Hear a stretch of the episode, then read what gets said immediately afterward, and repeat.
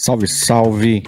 Estamos aqui em mais um, uma edição dentro do edital Múltiplas Linguagens na Rádio Mixtura, parceria com o Bocada Forte. Eu sou o Gil e hoje nossa, nosso terceiro episódio, terceira edição, com uma convidada muito importante para a história da cultura hip hop brasileira, para a história da música preta e também para a história do Bocada Forte. Estamos aqui com Amanda Negra Sim Acho que a primeira entrevista nesse formato no Bocada Forte, assim. Fizemos uma entrevista há pouco tempo, mas não, não teve vídeo, não teve nada, foi só escrita. Agora estamos aqui com a Amanda Negracim, pessoalmente. Muito obrigado. Seja bem-vinda sempre. E aí, Amanda? Ah, salve, salve, Bocada Forte. Muito obrigada ao edital de múltiplas linguagens também por contemplar esse, esse edital maravilhoso. Estou aqui no podcast dos amigos, da família. Muito obrigada pelo convite. Também agradeço muito ao Gil, ao Dico, a toda a equipe, né? Porque a gente não faz nada sozinho, né, família? Então, gratidão, muita luz, muita ché. Vamos começar a fazer uma entrevista. E hoje, dia 25 de julho, Dia da Mulher Negra Latina Caribenha. E dia 31 também é Dia da Mulher Africana, hein, família? Não esqueça. Não esqueça. Mulheres negras sendo valorizadas todos os dias. Muita axé a todos vocês. Isso aí, muito importante essa lembrança que nem foi planejado para ser assim, mas aconteceu justamente nessa data e muito bem lembrado, muito bem lembrado. É, pô, não sei, não, não é. A gente sabe que né, não é todo mundo que vai conhecer a gente, não é todo mundo que sabe nossa história, a gente sabe, mas e quem é mais próximo, quem vive a cultura hip hop há muito tempo sabe, principalmente a gente aqui em São Paulo. Mas faz um resumo aí, Amanda, dessa caminhada, quando, quando começou, não precisa contar, né, se aprofundar assim em detalhes, mas um resumo, porque a história a gente sabe que não é ah, pequena, ah, né? Meu, é, é, muito louco, porque a gente já começa a gostar de rap e, e, sentir a batida no quintal de casa, né? Então, tudo começou com a minha família, no quintal da minha casa. Aí tive amigos, montamos grupos e foi se transformando. Cada um foi pro seu lado, também teve família. Eu fui também fui tendo aquela autonomia de ter um trabalho é, como falar solo, porque também é muito difícil também, a gente tem grupo, mas daí também todo mundo resolve, ah, eu vou, vou fazer isso, eu vou fazer aquilo, vou fazer isso, vou fazer aquilo, no mic, né?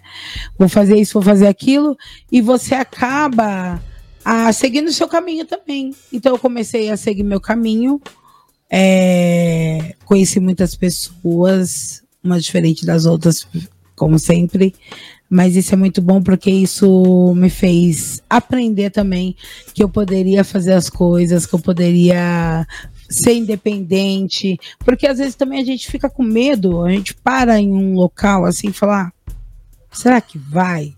Mas nada é impossível, cara, porque você pode fazer aquilo, você pode ser o seu sonho, você pode seguir o seu sonho.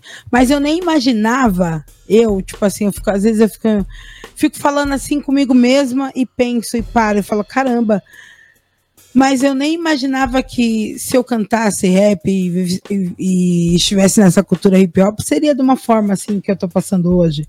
Tipo, eu não imaginava isso. Eu gostava de cantar, cara. Eu ia pros eventos, eu ah, tava ali todo mundo, ai, vamos beber um drink, vamos ali pro evento, vamos fazer isso, vamos fazer aquilo. Pra gente era nosso estilo de vida que a gente já vivia como jovens, sabe? E hoje é muito louco porque o hip hop ele me salvou de muitas coisas. E hoje eu também consigo trabalhar com o hip hop, consigo trazer o hip hop de uma forma mais na parte do empreendedorismo, na parte de mostrar para outras mulheres que a gente é capaz de fazer o que a gente ama, é capaz de viver daquilo, mas com mais dificuldades que a gente tem, a gente tem que seguir assim, sabe? Porque o ser humano, ele já se você erra, eu também erro, porque a gente é falho a cada momento da vida. Mas se a gente se reconhece nos nossos erros, a gente começa a, seguir flores, caras. E ser jardim. Porque daí você começa a plantar várias coisas, tá ligado? Então, da onde eu vim, que é da minha família, assim, do meu quintal, Passei por várias pessoas, por vários grupos, que foi muito maravilhoso. Agradeço também muito aos África Brasil.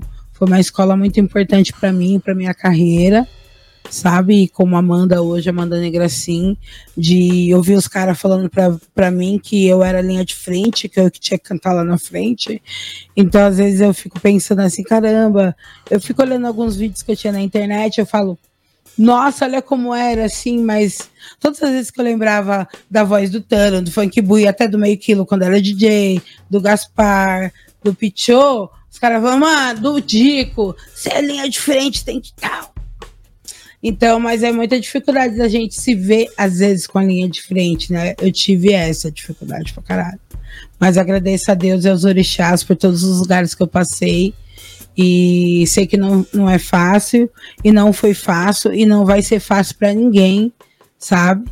Mas a gente tem que seguir mesmo e acreditar em cada espaço, em cada lugar e agradecer, por mais que as coisas mudam, os ciclos giram, mas a gente tem que agradecer sim a todo momento. Eu agradeço de verdade.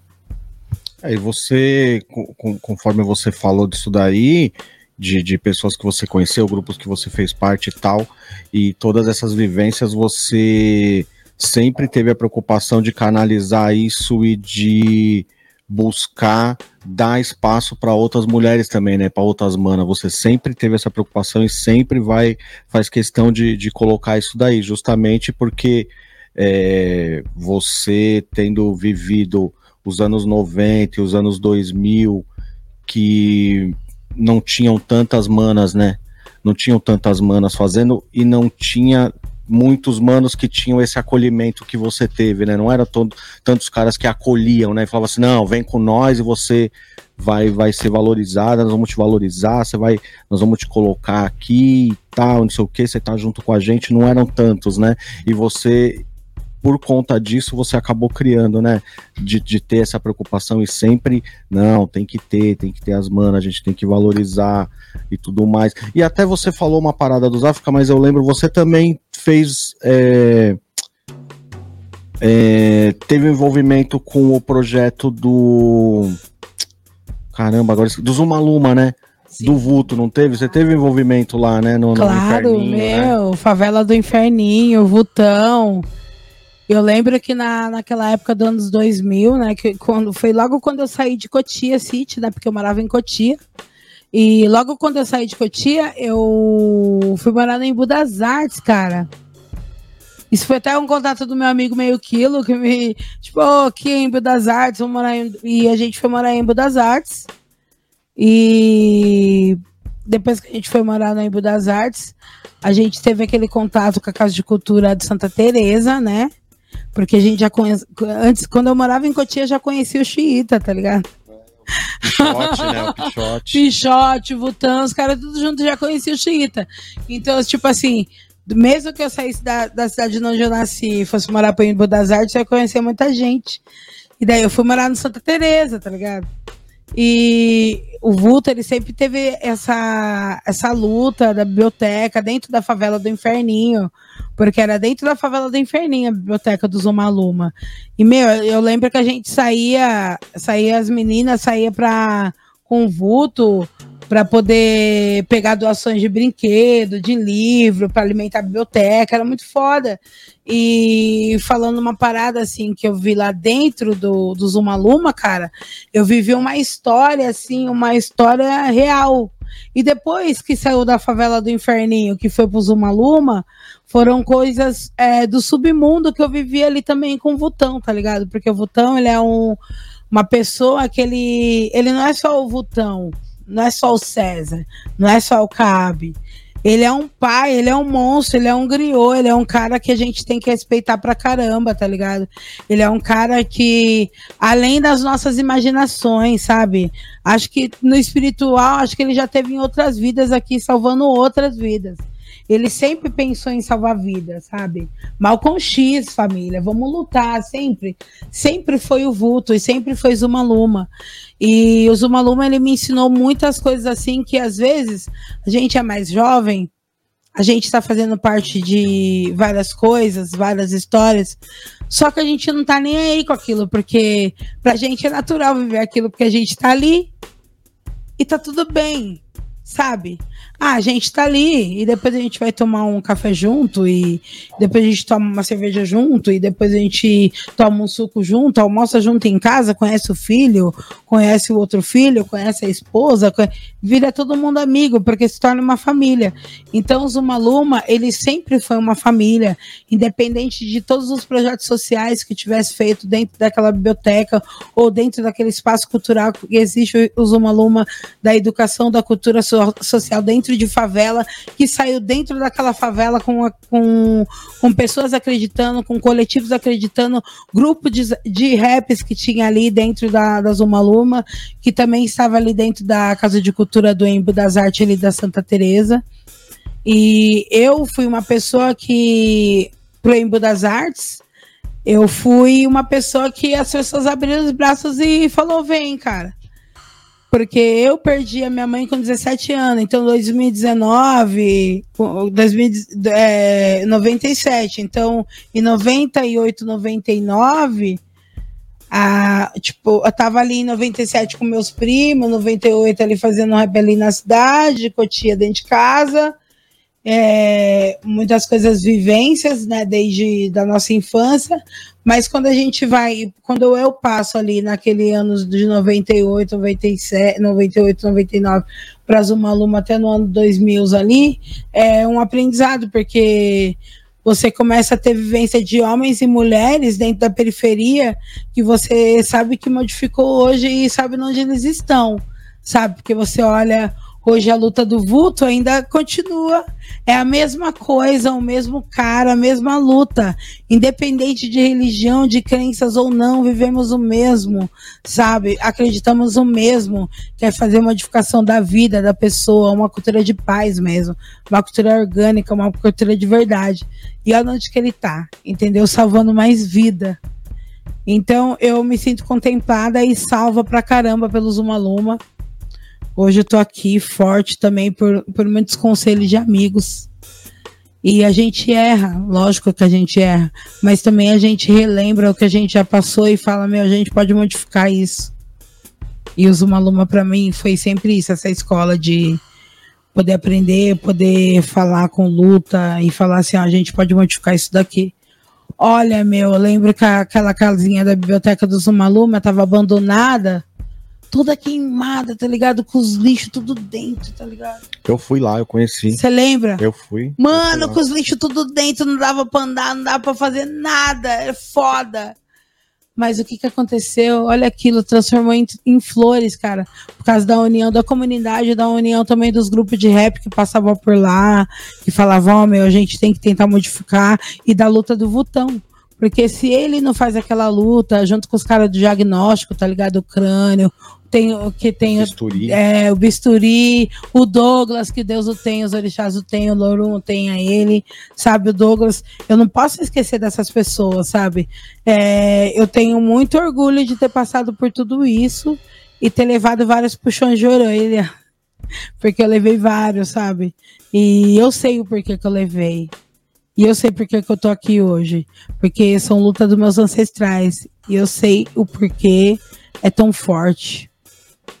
É, o Vulto realmente, você falou e até arrepiou, mano. O Vulto, e eh, para quem não conhece, né, o Vulto a gente fala porque o apelido dele era Vulto César ah, Cabe Pugnas, que hoje em dia é. Ele se converteu ao Islã, né? Ele é, ele é muçulmano e faz continua fazendo, que a Amanda falou, continua fazendo os trabalhos sociais, continua salvando vidas, apresentando o Islã para as pessoas, e independente de religião, mesmo que a pessoa não queira, né? Mesmo assim, ele, ele ajuda. Infelizmente, perdeu a companheira dele na pandemia, justamente Vânia, fazendo os trabalhos, e mesmo assim ele continuou e continua, tá ligado? Trabalhando, fazendo. Quem não conhece, pesquise sobre o Zumaluma. Zumaluma é zumbi Malcolm X, Luther King e Mandela. É, é o Zuma Luma, é, é o projeto que ele criou e nessa casa que ele resgatou uma casa que era uma biqueira, tá ligado? A casa era usado não só isso, mas para o pessoal usar droga e tudo mais. Ele resgatou a casa, ocupou, fez uma biblioteca, não só biblioteca, tinha oficina, tinha capoeira, é, a casa era totalmente acolhedora, Tudo várias tinha. mensagens era- na parede, de frases e tudo, mais. Tudo, tudo sempre foi amor, acolhimento, sempre foi pegar na mão, assim, sempre foi. Ele, é, é, inclusive, falando da Vânia, né? Ele e a Vânia, meu, eu lembro que eles moravam em outra casa, na parte de cima, né, da favela. E a favela era lá embaixo, assim, bem dentro mesmo. E, tipo, sabe que é tirar, como a gente sempre faz, né? Porque isso já é tão real e natural da nossa vida. A gente tira do nosso bolso para dar pro irmão, porque a gente quer ver mudanças né? A gente quer ver mudança assim, porque a gente, de alguma forma, a gente pode ajudar alguém, né? E a dona Vânia e o Vulto, eles sempre acolheram a gente, todo mundo, sabe? E foi muito bom o Vulto, através da cultura do Islã, também ser salvo através dessa cultura tão linda, através da, sabe? Não, não é religi eh, religião, tô falando de religião, mas é porque, assim, cada um se acolhe na onde se sente bem, na onde você se sente salvo, sabe? Eu tenho muito, muito honra à minha cultura da diáspora africana, sabe, ao IFA. Agradeço muito ao IFA, agradeço muito ao Candomblé, à Umbanda e até o próprio Islã, porque a gente reaprende a estudando muito e a vivendo muito com as pessoas que vivem elas, né? Porque eu tenho amigos do gueto, tenho tenho do gueto, tenho vulta, tenho várias pessoas que são do Islã e a cada momento eles também me ensinam muito. Então assim, cada religião vai ensinando a outra, né? Quando a gente quer que as culturas se juntem, seja realmente um momento de paz e de concor- concordância no mundo, porque a gente sabe que o mundo ele já está louco, cara. Todo mundo vivendo racismo, preconceito. A gente tem que ter, tem que saber o que a gente fala às vezes, né? Porque a gente não pode falar tudo que a gente quer, né? Porque agora até as nossas próprias falas são contra nós mesmas, né? Então a gente tem que saber cada momento que a gente fala, por onde a gente anda, quais realmente as nossas lutas, porque dentro da onde a gente vive, da onde a gente mora, da onde a gente se preocupa, que é a periferia, que a gente sabe que as mudanças têm que vir de lá, a gente já sabe que são rebatados tudo para eles e é lá que vai sofrer. Então a gente tem que também ter aquele discernimento, aquela sabedoria das nossas próprias falas de lutar para o nosso próprio povo, cara. Entendeu? Porque senão a gente pode seguir aí, sentir e ver e ouvir e ter algum processo nas costas, porque você falou isso ao nosso próprio favor, tá ligado? Quando a gente tá junto, quando a gente tá fazendo união de quilombo, a gente sabe o que a gente se fala.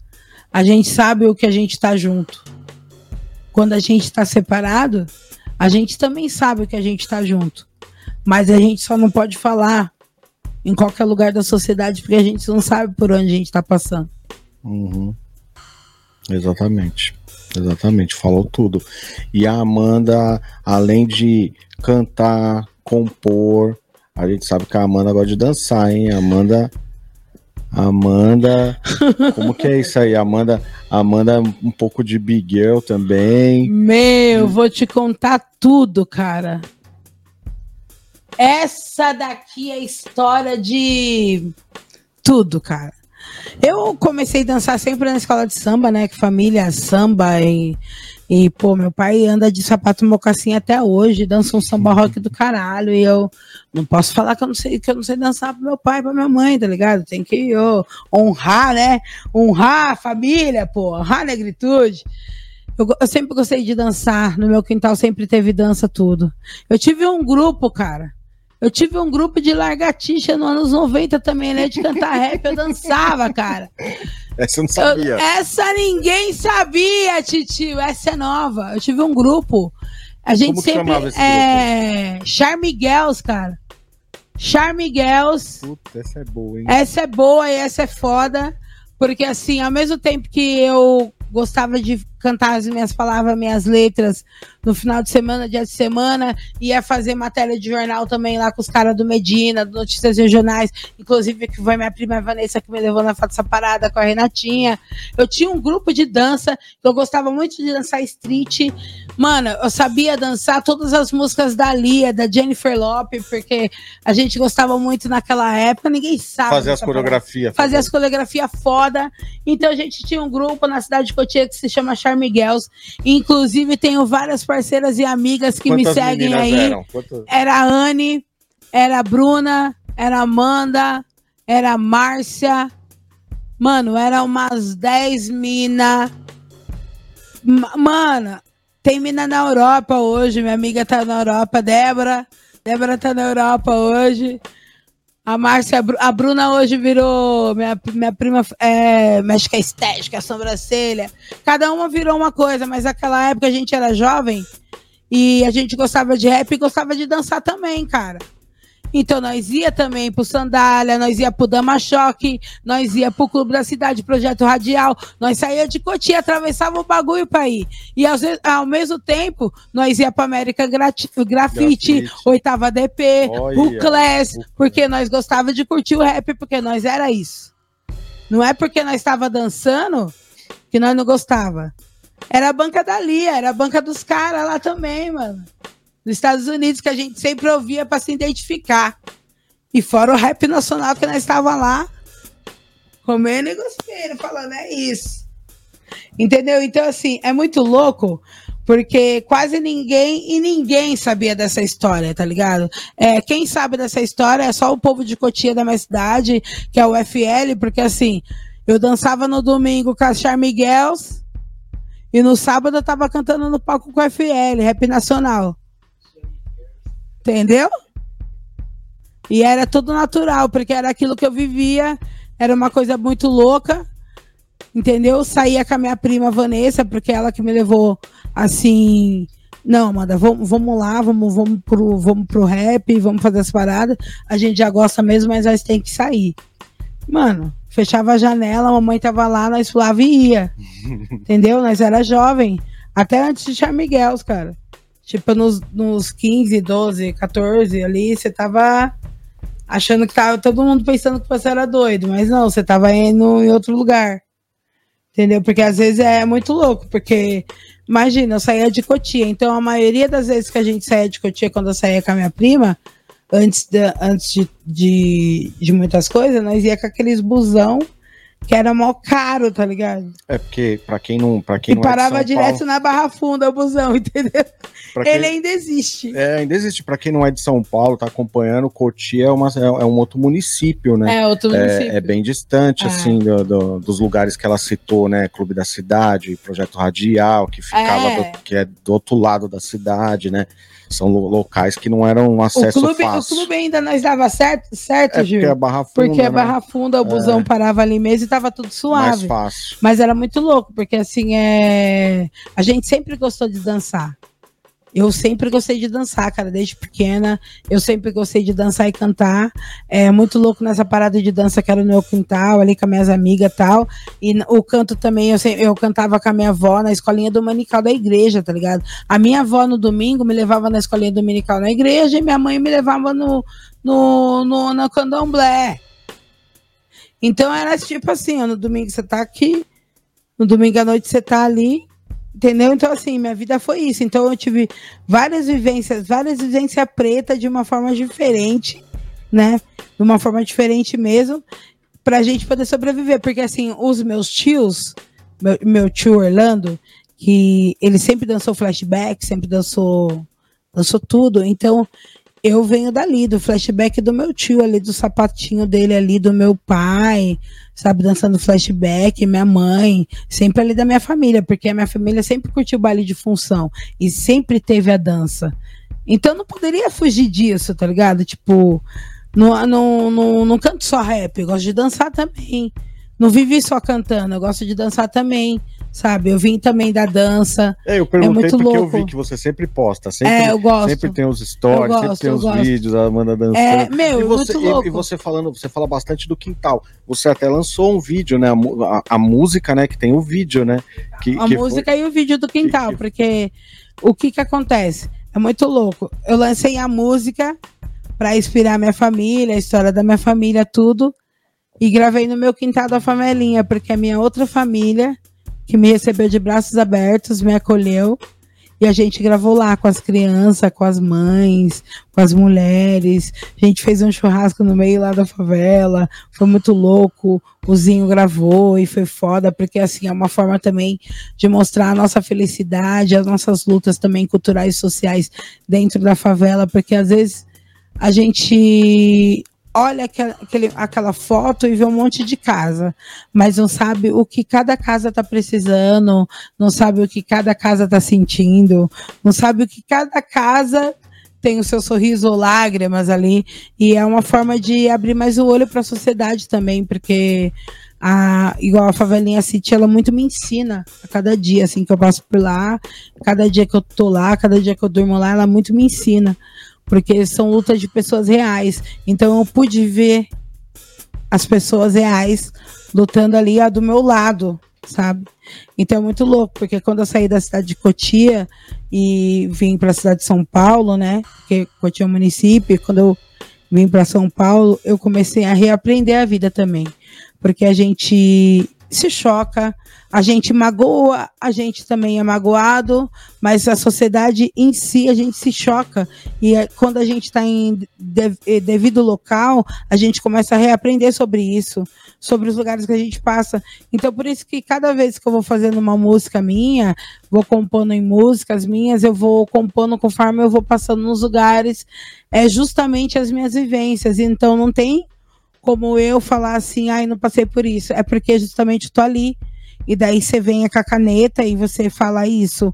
O meu quintal eu lembrava muito, porque eu queria muito escrever uma coisa sobre o meu quintal, a felicidade que a gente passava ali sabe? Minha avó, minha avó fazendo aquele bolo de fubá, a minha avó Porcina fazendo aquela macarronada, e minha avó Lourdes também, sabe? E ali a gente, todo mundo junto, comendo aquele mesmo quintal. E hoje a gente tem a mesma coisa que é na casa da minha tia Lúcia, que é uma mais velha das irmãs, ela faz a mesma coisa assim nos finais de semana, vamos almoçar, vamos estar todo mundo junto. E eu quero que o meu filho sinta isso também, porque a gente sabe que hoje na nossa sociedade, dentro da periferia, o quanto é difícil a nossa família estar tá junto, porque às vezes o pai e a mãe tá trabalhando para lá e para cá e tem que deixar seus filhos com outras pessoas, né? Como nossos pais também teve que deixar a gente às vezes um dia para poder ir trabalhar, né? Para poder ter uma sociedade mais justa, né, pai? Então é foda. Esse é o meu quintal, né? É muito legal. Quem não conhecer, pesquise, vai lá no canal, pesquisa aí no canal Amanda Negracin, tem no YouTube, tem o vídeo, tem no Bocada também na nossa playlist. Só pesquisar, tá, tá tudo lá. Esse e vários outros, vários outros também. E você falou da favelinha tal, e fazendo essa conexão com o Zumaluma ainda que fez a biblioteca, você também, junto com o Lobato, né, e outras pessoas, vocês criaram também a sua a, a biblioteca também, né, mano? Uma biblioteca é... também da, na comunidade, né? A gente criou essa biblioteca, aliás, essa biblioteca é muito louco, porque ela vem também de uma história da mãe do Lobato, sabe? É, eu, eu chego ainda depois, assim, na parada. Ela vem de uma história da mãe do Lobato, porque ela antes ela pegava livros de doações para deixar na casa dela para as pessoas lerem, doava para as pessoas também, que é realmente lá na biblioteca onde acontece tudo isso.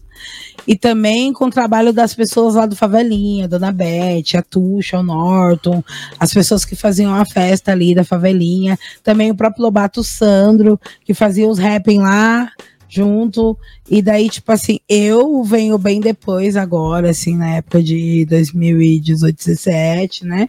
Eu venho com uma força tão grande dentro da biblioteca, né? Daí a gente começa, não começa mais ser o da mãe do Lobato de doar os livros, mas sim de trazer a biblioteca Luísa Marins, que era no Capão Redondo, entendeu? E daí a gente trouxe a biblioteca, mesmo que a gente tinha a biblioteca do Capão Redondo, a gente não conta, a gente vem contando com da Favelinha City, né? Como juntou se fosse, e potencializou, é, né? Juntou tipo, e potencializou, né?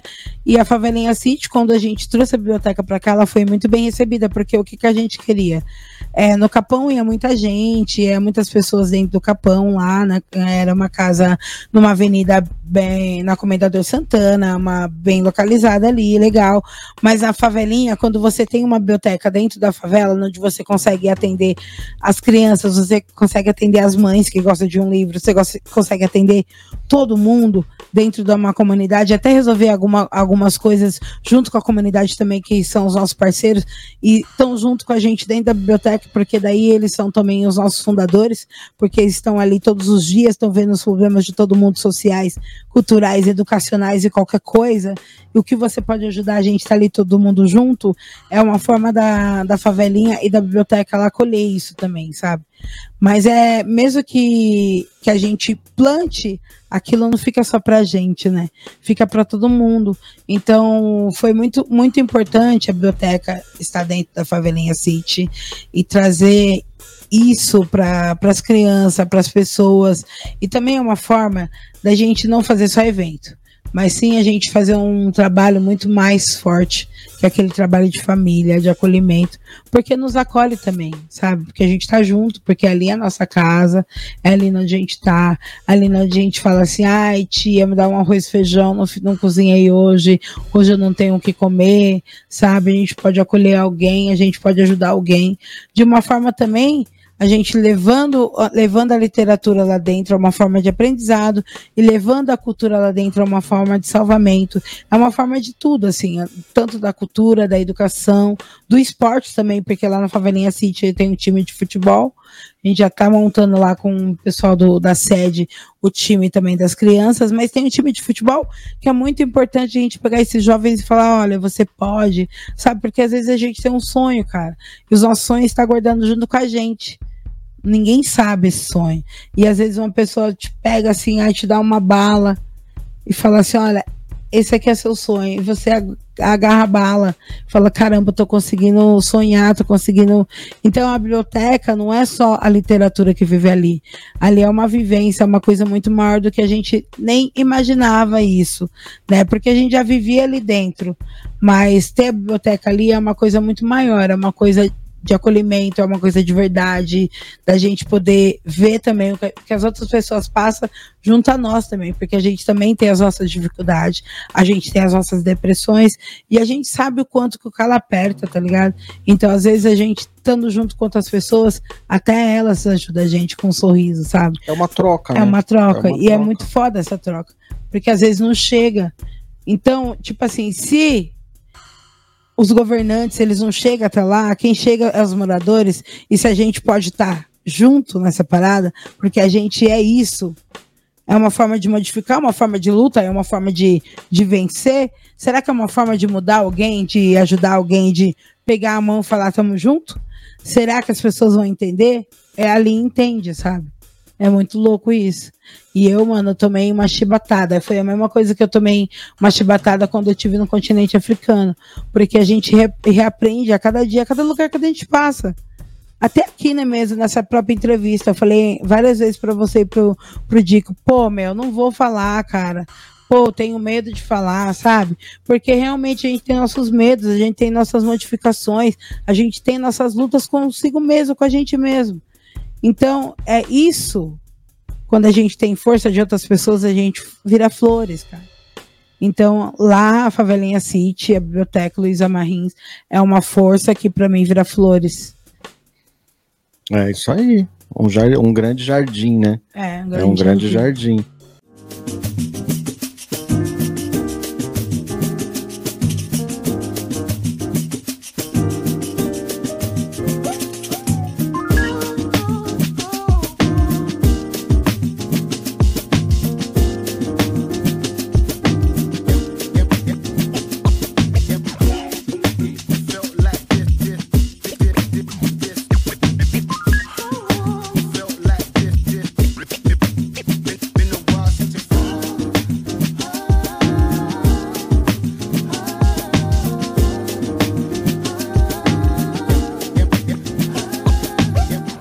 Aí, voltando um pouco, depois do Charme Girls aí, qual que foi o, a primeira vez que você se juntou com alguém para fazer rap? Que você montou um grupo?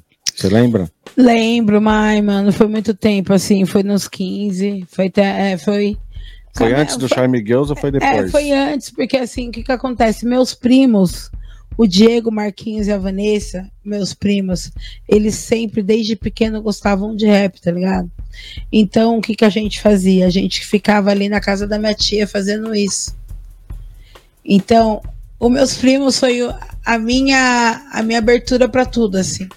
Foram meus primos. E aí você, quando você começa solo, você lembra qual foi o primeiro trampo que você lembra que você fez solo, oficial, assim, que você fala, putz, porque a motivação que saiu ali ainda era com o grupo, não, que saiu, na, grupo. Que saiu na coletânea Não, o primeiro trampo, assim, um dia eu tava ali no Messenger, tal, pá, falando com o J meio quilo. Ah.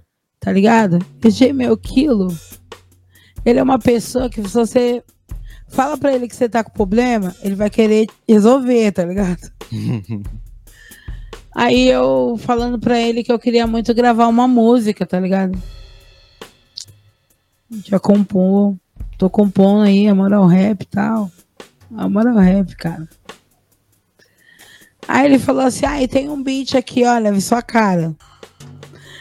Mas tá no esqueleto, não faz nada, não grava, não faz nada, tá? Fechou? Fechou peguei o beat, comecei a compor a música, fui lá no Pernê, eu tava trabalhando na prefeitura do Tabuão na época.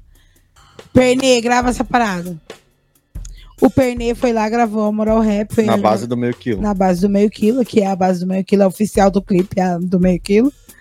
Pernê gravou essa música. Aí eu comecei a fazer. É, tava fazendo Aqui Tem Mulher, já tinha, tava fazendo Aqui Tem Mulher. E daí eu falei pro Branco, pro branco aqui de São Luís. Que eu queria um beat e tal, mas assim, pá, pra fazer aqui tem mulher, mais ou menos com o beat do Timar. Ele foi, fez o beat e me mandou. Segunda foi gravei aqui tem mulher. Então, fui, fui pegando. Foi montando um disquinho Fui montando. Já. E daí o que acontece?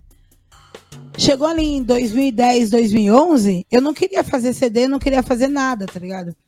Porque eu só queria cantar, mano. Eu não queria ter essa parada de, ai, ah, vou ter CD, vou fazer não sei o quê. Porque na minha intenção, desde quando eu, desde quando eu conheci o, hip hop, e desde quando eu passei por todas as coisas, por todos os grupos que eu passei, eu não queria eu não queria estar tá aqui fazendo entrevista, eu não queria gravar CD, eu não queria nada dessa parada. Eu só queria fazer a parada porque era legal, era Lazer, da hora. recreativo. Era, é, era, era da hora, era da hora nós se encontrar, era da hora nós fazer rap, era da hora a gente viver aquilo. Era uma coisa que eu esquecia todos os problemas que eu vivia naquela época de, de juventude, sabe? Porque eu era muito mais nova. Isso já se fazem quase 23 anos, porque eu vou fazer 43, entendeu? Então eu tava ali com 18 anos, 17. 12, 13, naquelas épocas todas, entendeu? Então, assim, hoje eu já, já posso ver que tudo aquilo que foi bom para mim, sabe, da minha escola, que era tão, tão importante para mim, é, hoje eu vejo como que é importante eu lutar por isso mesmo e estar tá aqui para poder falar sobre isso, porque eu vejo outras mulheres que também têm sonhos, sabe? E eu vejo pelo núcleo de mulheres mesmo que eu faço parte, que é o núcleo de mulheres da quebrada da Hip Hop Sul, mas são mulheres da quebrada de vários outros lugares, a Zona Leste, Zona Norte. Então a gente vê as dores uma das outras. A gente vê que a gente sente vontade de cantar rap, às vezes não canta porque um irmãozinho, tá ligado? Falou para nós lá no, no Sala Real que nós não era, não, era, não era capaz de cantar. E tem vários irmãozinhos que falaram isso para nós, que a gente não era capaz de cantar. E tem vários irmãozinhos também que ajudam nós, cara. Entendeu? Então, assim, tá na balança aí, então não posso falar, não posso, não posso ficar colocando na balança o que é pior e o que é melhor.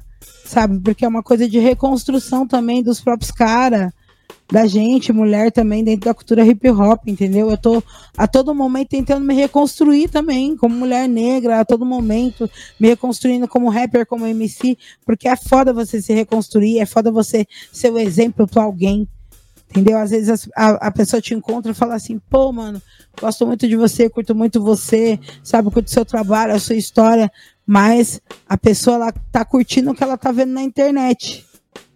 Ela não tá curtindo no seu no seu calo pessoal mesmo que você tá vivendo no dia a dia, entendeu? Então, assim, é, foi, foi muito bom eu ter passado por várias coisas, vários ciclos se fechando, para mim aprender também o, o que, que seria de melhor para mim na minha vida, tá ligado, cara? Porque assim, às vezes você tá, ali na, tá naquela juventude e você não tá vendo nada. Eu chapava de droga, tá ligado? Chapava de droga, era muito louca. Eu tive um relacionamento que o cara colocava arma na minha cabeça para me fazer isso tá ligado? E hoje eu não preciso ter um relacionamento para fazer isso. Eu sou livre, não faço nada disso.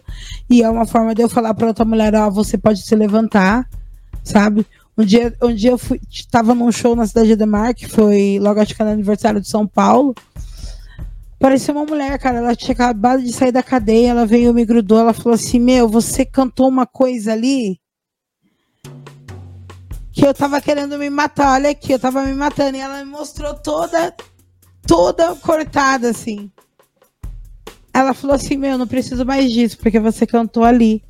E daí eu vi mulheres cantando no rap. Coisas que eu precisava ouvir. Salve de Nadir.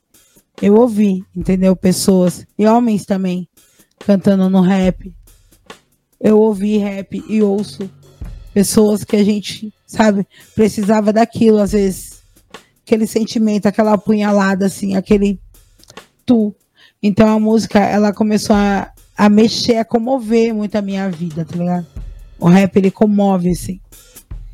Sim, é só Já falei um monte de coisa, né, Gil? É bom não, não, mas... falei uma coisa lá do grupo da Cindy, já foi, já fui voando. Não, mas já... você precisa falar, isso é história e é importante e você falou uma coisa muito porque realmente as suas músicas dá, dá para perceber que você é muito visceral, assim, que é muito sincero, que tem muita verdade nas suas músicas. E por isso que essa pessoa que você falou, a, moça que você falou que chegou no show, justamente por isso, porque dá para perceber. Quem não conhecer, pesquisa aí, mano. Escuta os sons da Amanda, tem EP, tem álbum. É, e fora a música, a dança que a gente falou, os projetos e tudo mais, uma coisa muito importante, o projeto que você fez, muito grandioso, envolvendo mulheres, empreendedorismos e tal, é, empreendedorismo, né? O trançado periférico, né, mano? A gente não pode deixar de falar do trançado Meu, periférico. Trançado, Fala sobre.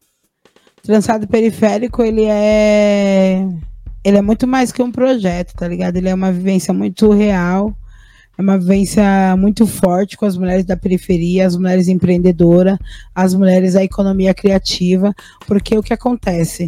Às vezes a gente tem o equipamento e o serviço na nossa mão, mas a gente não coloca esse serviço que é tão importante, que está dentro, que está aqui na nossa mão, para frente, tá ligado?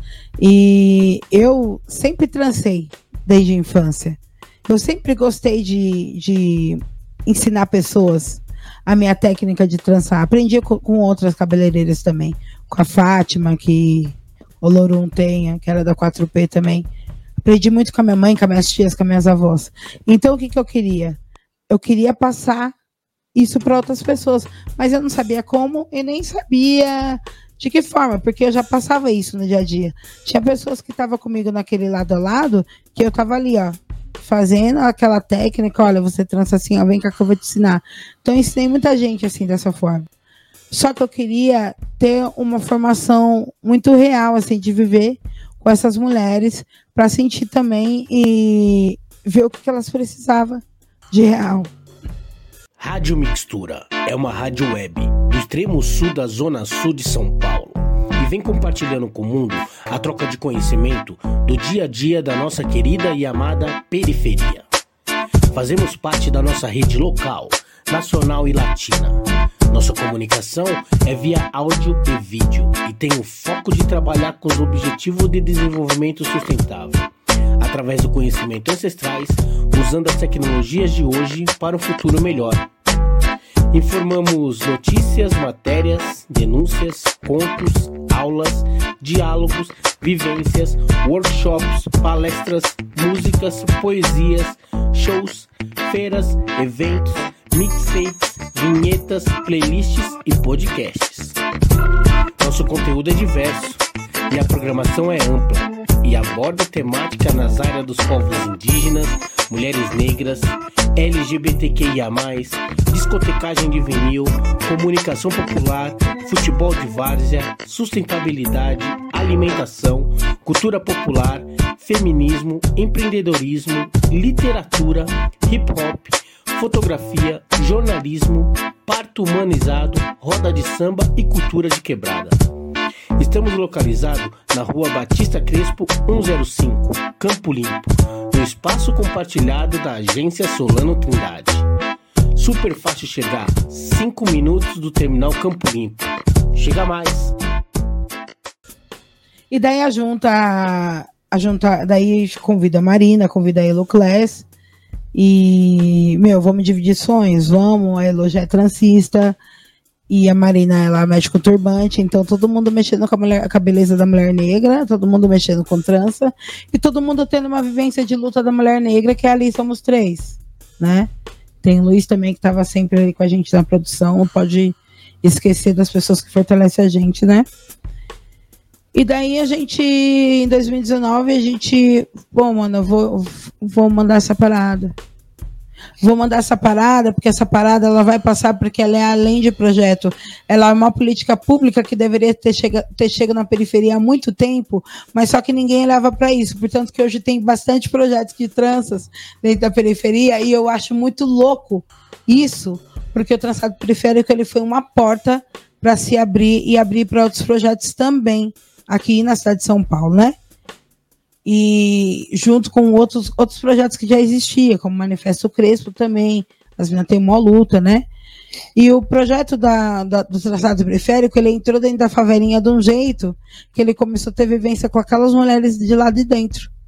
Fora quantas mulheres que vinha do Capão, que vinha da Zona Norte, que vinha de Guarulhos, que vinha de Osasco, que é da própria cidade de São Paulo. Então, mulheres atravessavam São Paulo para poder fazer o curso, sabe? De uma forma de acolhimento também, que estava precisando também de uma mão, não só fazer o curso de trança, porque o curso de trança era só um trançado que poderia dar para o trançado de acolhimento, para o trançado do empreendedorismo, da mulher também se ver que ela poderia empreender aquilo, trançar e montar seu salão, montar sua MEI. Hoje tem várias mulheres que, dentro do trançado periférico, aprenderam e sabem o porquê que elas tinham MEI. Elas têm que ter uma MEI. Mesmo, tem que ter uma MEI, só empresa, você pode prestar conta, é isso aí. Você pode escrever o seu próprio projeto também. Então, assim, isso que a gente fez fez outras mulheres aprenderem a fazer outras coisas, junto com outras coisas, ter vários outros coletivos dentro de um trabalho, sabe? E a gente também salvar várias vidas e ser salva também, porque quando a gente começa a conectar, encontrar várias mulheres empreendedoras fortes, mulheres que precisam de ajuda, que precisam da mão, elas também elas dão força pra gente, porque às vezes a gente também sabe das nossas dificuldades. Então, quando a gente monta aquele ciclo e aquele ciclo realmente se torna quilombo e se junta e fala, meu, vamos pegar a nossa mão, é isso? Meu, por mais que a gente brigue uma com a outra, tenha dificuldade, as diferenças, a gente vai ter que falar uma para outra. E o trançado periférico, ele me ensinou isso.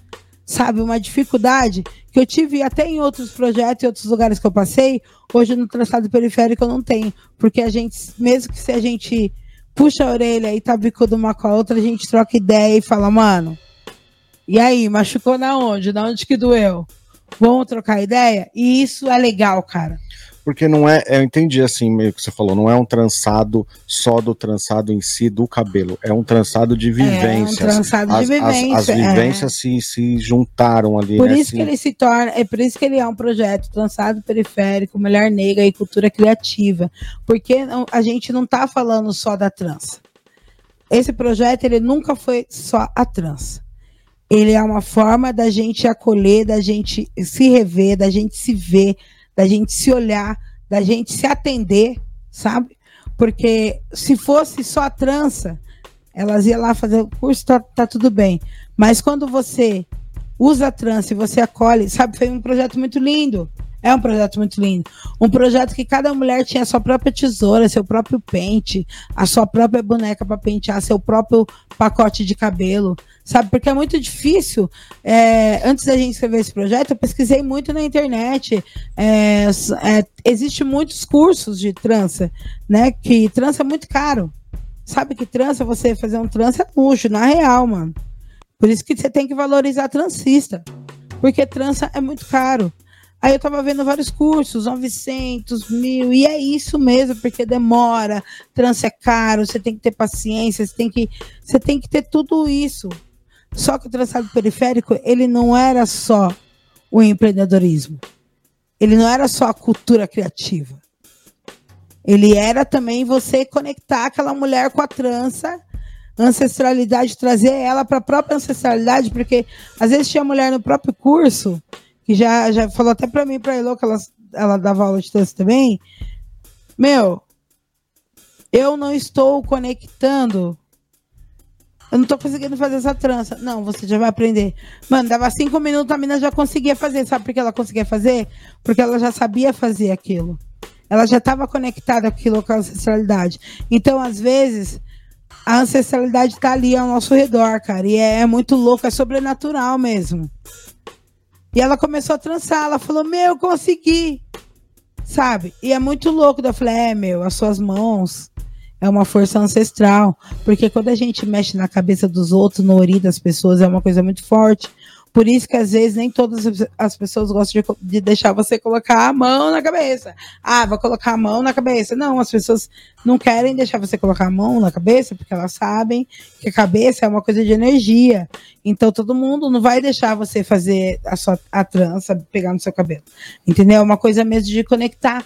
Então eu precisava passar isso e a Elo, e a Marina, e o Luiz, e todas as pessoas que fizeram parte desse projeto precisavam passar isso para frente, trazer isso para frente. E daí a gente teve a pesquisa na internet, a gente conheceu outras mulheres, conhecemos mulheres do Rio de Janeiro que são potentes, que são pesquisadoras, são professoras doutoradas que escreveram nesse livro, sabe? As meninas do Enraizados, a Luane Bento. A gente tem que sempre lembrar dessas pessoas, porque foram muito importantes também dentro desse livro. A gente conheceu várias outras pessoas também que a gente se conectou na pesquisa, pessoas de Minas, pessoas de Cotia também que fa fazem parte do, do, do, nosso próprio círculo, sabe? Pessoas que a gente nem imaginava que poderia estar no livro, elas na própria pesquisa elas escreveram sobre elas. Então, assim, é um livro de registro que conecta as pessoas com as outras pessoas e a gente tem, a gente olha, a gente fica, caramba, Parece que é a mesma história, mas não é, cada um tem sua história, a história é ancestral mesmo. E a trança e o traçado periférico é esse poder que tem, sabe? E a gente foi conectado muito isso com essas mulheres. E foi muito importante, e é muito importante porque o projeto ainda continua. A Iloclés vai começar agora no São Rafael da oficina dela, sabe, de trança. Então é, é um projeto também que ela está dando aula hoje, mas também é um projeto também que renasceu dentro do projeto Trançado Periférico. Hoje ela sabe que ela é capaz, que ela pode fazer os trabalhos dela dentro de uma casa de cultura, formando outras mulheres, sabe? Tem a Raíza também, que é uma pessoa também que deu oficina com a gente, sabe? Que tá fazendo outras oficinas também em vários outros lugares. Tem a Raquel que faz rabo, tem várias mulheres que fazem várias coisas dentro do próprio trançado periférico que ainda continua. E isso é rico, não é uma coisa que fala, caramba, o projeto acabou. Não acabou. Ainda continua salvando mais outras outras mulheres, porque precisa disso. A gente tem que dar continuidade nas nossas coisas, mesmo que seja dificuldade, porque às vezes é dinheiro público. O dinheiro público foi só dois anos e daí acabou sabe? Acabou, não tem mais. Mas daí a gente precisa dar uma oficina ali, a gente precisa fazer uma coisa ali, uma coisa para diferenciar e fazer o projeto girar e fazer isso acontecer de uma forma de verdade, sabe? Sim, ter subsistência, né? Ele continuar independente do, do o projeto foi o pontapé, né? para continuar. Quem Sim. quiser saber mais, pesquisa, tem no Instagram, tem no Bocada, se você colocar Bocada Forte barra trancado periférico sem a cedilha, tem lá o conteúdo, vocês vão encontrar fotos e a história do projeto e, e mais detalhes. Outra coisa que acho que a gente não pode deixar de falar, eu acho que dá para a gente falar ainda sobre isso, aí a gente é, finaliza, eu acho que seria até uma forma legal e até no dia de hoje tem tudo a ver, que foi assim como eu conversei com o Lobato também sobre isso, e a gente já conversou também, mas agora vamos conversar aqui, você aqui falando, né, pessoalmente, sobre o seu contato que você já citou, né, o seu contato com o continente africano, a sua viagem para Angola, o quanto isso foi importante, um divisor de águas, assim, que você e o Lobato sempre falam, né, na, na, na história de vocês, assim. Pô, cara, é, é muito louco, né? Eu acho que cada lugar que eu vou, eu falo um pedacinho do que eu passei, sabe? Mas é sempre a mesma coisa, assim. É, o continente africano, para mim, foi uma. Além de uma divisão de águas, foi uma divisão de histórias, tá ligado? De verdade. Quando eu pisei naquela terra, eu queria muito, muito, muito, muito, muito, muito ir. E quando eu quando eu cheguei em Luanda, eu já comecei a falar, meu, não acredito, sabe, que eu tô aqui. Por mais que a gente junte o dinheiro e vai lá, né? Tipo, vai lá e viaja. Não é a mesma coisa, sabe? De quando você vai esperando o que você vai ver. O que, o que você quer. E daí você chega lá, naquele lugar, e você começa a ver as pessoas. Você achou que você ia ver elefante? Você achou que você ia ver girafa? E você não vê elefante e nem girafa? Que legal. Pensou né? que era um safari, né? É, isso que era um safari, igual você vê naqueles filmes que passa, sabe? Aqueles filmes que passa africano, que os caras só mostram girafa, elefante, os caras passando só. só O leão correndo atrás da é, zebra. Isso, só. Mostra isso, não, meu. Eu vi, eu, eu vi, senti, vivi histórias fodas, mães fodas, zungueiras, mulheres guerreiras foda, homens foda. E uma coisa que eu falava assim pra eles, que eu até rachava o bico, né? Que eu falava, ah, meu, pô. E aí, mano, ah, mano, aqui, você sabe que aqui não tem racismo, né? Porque você olhava pra um lado, você só via preto. e daí eles começavam a falar aquelas histórias ancestrais, levar a gente nos lugares. Passei no Dombe Grande, que era um lugar que é um lugar de feitiçaria, que ainda existe feitiçaria dos africanos lá no Dombe Grande. Apesar as, as pessoas saem de outros lugares da África para ir para o Dombe Grande para poder fazer feitiçaria. Passei pelo rio do Dombe Grande, que aquele rio ele enche, acho que é em seis em seis meses. Vocês precisam pesquisar lá, que ele enche. E na época que a gente foi para lá, o rio batia no meu pé, irmão. E quando você olha na internet, ele pega todas as rochas. E eu tava dentro daquelas rochas lá em cima. Você imagina isso? Você entende? E eu muito preocupada, porque assim, é... eu queria saber muito da minha religião lá, né? E daí a gente conheceu os povos Ubuntu, né? Na, na, na, no Dom Migrante. E daí o cara, meu, pegou na minha mão e falou que ele sabia que eu vinha com carro branco. Eu sabia que você vinha sonho com você, eu já tinha te visto. Aí ele pegou a minha guia assim de Oxalá, que eu tava com uma guia de Oxalá, né? Que eu tinha acabado de fazer meu bri. Aí ele falou que sabia que eu que, que, que eu tava que eu fui lá. Aí ele falou, daí eu queria, porque eu queria muito saber, tá ligado? Só que eles queriam só falar Ubuntu com nós. Não queria falar nenhuma língua, só queria falar Ubuntu. E a gente respeita, né, meu? E daí ele pegou e falou para mim, português mesmo, que ele sabia que eu vinha, que o que eu tava procurando não se preocupava, porque tava me guardando. E eu queria muito ter pisado mesmo no continente africano antes de eu raspar minha cabeça, antes de eu me de, de ter meu momento com o meu orixá, né? E eu passei lá em 2017 e fui reconstruindo isso dentro de mim também. E lá, quando eu cheguei para falar, eu fui, eu fui para Benguela, tá ligado? Depois de Luanda, a gente foi para Benguela.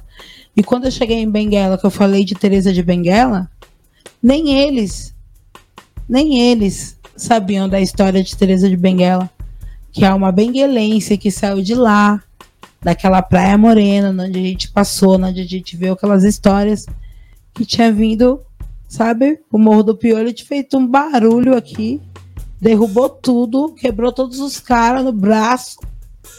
E foi uma puta de uma guerreira africana. que hoje é dia da mulher negra, africana, latina, caribenha e também dia de Teresa de Benguela. Salve Benguela, meus amigos, morrendo de saudade de vocês. Entendeu? E dia 31 é dia da mulher africana. E eu passei o dia da mulher africana na África. E foi lá na África que eu passei o foi dia Foi nessa lá. mesma época que você foi para lá, nessa foi. mesma. Ah, que e eu legal. passei o dia da mulher africana lá. E daí, meu, você olha, você olha nos canais de televisão, você só vê preto. Você muda para um canal, você só vê preto. Aí você só vê os canais, daí você fala assim, cara, muito louco. O quanto eles são valorizados, porque lá é a terra, é a nossa terra, a nossa ancestralidade. E daí eles queriam fazer isso com a gente também. Eles queriam levar a gente para televisão, para as rádios, portanto que eles acharam todas as rádios que eles podiam levar a gente, eles levavam porque a gente era brasileira, era irmão deles e para gente era, para eles era uma importância a gente estar tá lá com eles. E daí é muito louco porque às vezes eu fico muito triste quando eu vejo quando um africano vem para o Brasil e como eu vejo a situação dele, sabe? E quando eu fui lá, eu fui puta bem tratada, sabe? Conheci da minha história, conheci conheci da onde eu vim, conheci da onde meus ancestrais vieram, entendeu? E foi muito louco isso, isso me impactou. E também me, me trouxe um pouco mais para baixo, sabe? Mesmo que eu dei um salto aqui, eu me trouxe um pouco mais para o meio. Você não precisa estar tá aqui, você precisa estar tá aqui. Você precisa estar tá no seu horizonte. Porque no horizonte, cara, a gente consegue enxergar.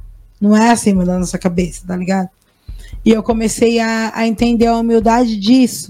A humildade mesmo, mano, daquele continente africano, cara. E eu reaprendi muitas coisas. E foi muito foda ter passado por lá, ter passado no Museu da Escravatura, ter, vi, ter visto muitas coisas ali, sabe? Ter vivido com as pessoas dentro de Luanda, sabe? Fazia, sabe? Nem 10 anos, 20 anos fazia após guerra, sabe? Nem 40 anos ainda. E imagina resquício desse povo, tanto que eles passaram, e ver o quanto era importante, porque assim, e ver o quanto ele se inspira no povo brasileiro que somos nós para eles, eles se inspiram muito, sabe? Nos atores, eles se inspiram muito. Meu, você tem que ver, você tá ali na Praia Morena, se você vai aqui em Santos, vai em Manguagá, vai qualquer praia aqui de São Paulo, você tá, tá vendo todo mundo ali mergulhando na praia, curtindo a praia, suave, tomando uma breja, tá tudo bem. Lá não, lá eu vi muita gente na beira da praia no livro, tá ligado? para você ver como que é forte a língua portuguesa, como que é forte, eles querem sempre saber mais. Por isso que é um país é um continente, né? Um país, é um continente muito inteligente, porque eles sabem falar cinco, sete línguas. Porque eles estão ali, eles, eles vivem fazendo aquilo, daí as pessoas, ah, sou racista, mas preto é burro. Não, mano. Você não tem noção da inteligência que a gente tem, cara. A gente é muito inteligente. A gente é além da inteligência, sabe? E o continente africano, ele me trouxe a vontade de, de ser cada dia mais eu. Porque a gente, eles lutam tanto lá e a, e a gente luta tanto aqui, sabe? Pra gente ver realmente as coisas acontecer pro nosso povo. É tanta dificuldade. Mas a gente cansa às vezes.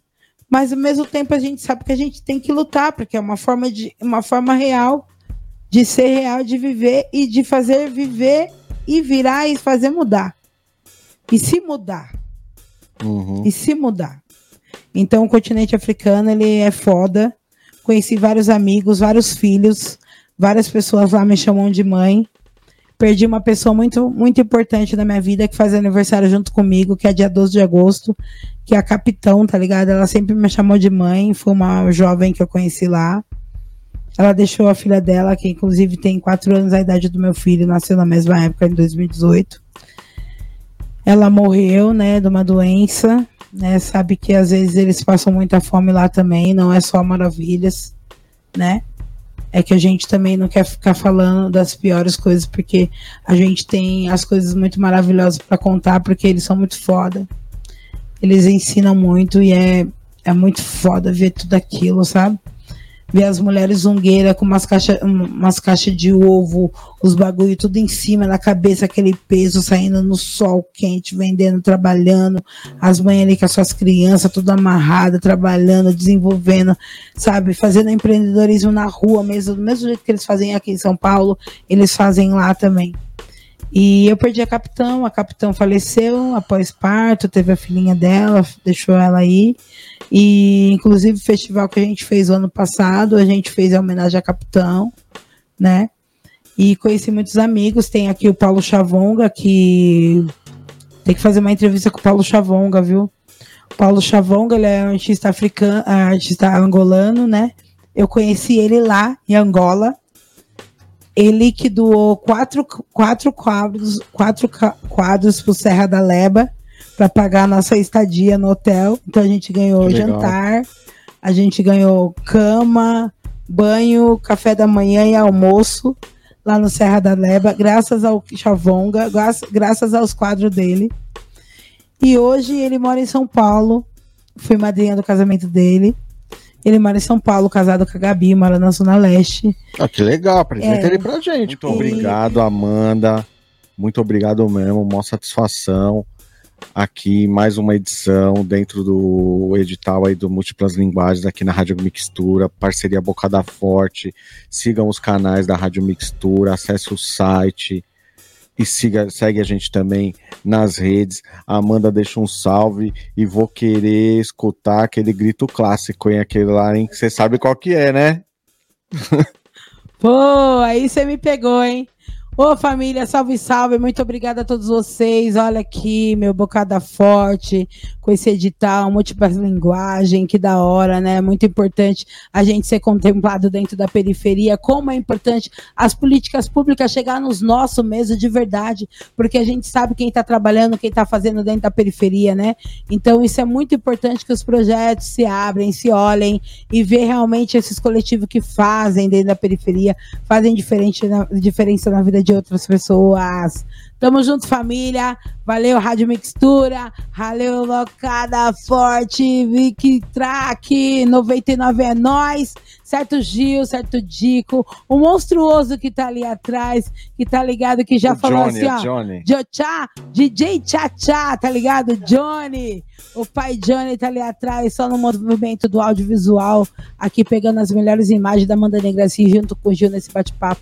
MuitaChé Família, segue lá nas redes sociais, também segue lá no Spotify, tá ligado? Que é muito importante você seguir a rádio, seguir o Bocada, seguir a Amanda Negracim, porque nós somos artistas independentes, certo, família? Precisamos de você. MuitaChé, muita luz. Então, vai segurando, família! Tem, tem, tem! radiomixtura.net.br a sua rádio da nossa quebrada. Acesse o nosso site radiomixtura.net.br ou baixe nosso app no Google Store ou na Apple Store. radiomixtura.net.br, a rádio da